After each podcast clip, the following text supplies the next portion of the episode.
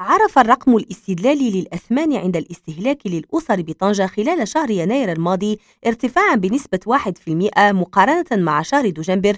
أما على المستوى السنوي فقد ارتفعت الأثمان عند الاستهلاك ب 9.2% أفادت مذكرة للمديرية الجهوية للتخطيط لجهة طنجة تطوان الحسيمة أنه على المستوى الشهري ارتفع الرقم الاستدلالي للمواد الغذائية ب 2.5% في يناير الماضي مقارنة مع شهر دجنبر وذلك أساسا بفعل ارتفاع أثمان مجموعة من المواد من بينها الفواكه والخضر والسمك وفواكه البحر واللحوم والمواد الغذائية غير المصنفة. تراجع التغير الشهري لمؤشر المواد غير الغذائية ب 0.1% بعد انخفاض أثمان خدمات النقل والملابس والأحذية والمواصلات والترفيه والثقافة مقابل ارتفاع مؤشرات المطاعم والفنادق والصحة والأثاث والأدوات المنزلية والصيانة العادية للمنازل.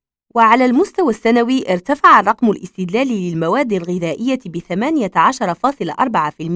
في يناير الماضي مقارنة مع شهر يناير من سنة 2022 كما ارتفع التغير السنوي لمؤشر المواد غير الغذائية ب 3.8% بفعل ارتفاع جميع مؤشرات الأقسام التي تشكل المواد غير الغذائية.